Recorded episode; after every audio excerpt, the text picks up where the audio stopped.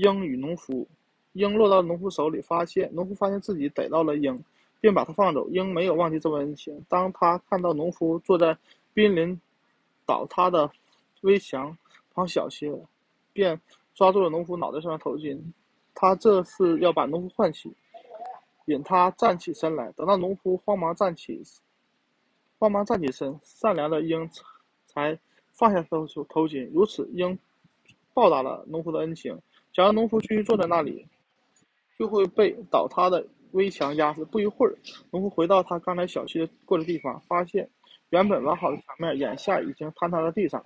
人要知恩图报。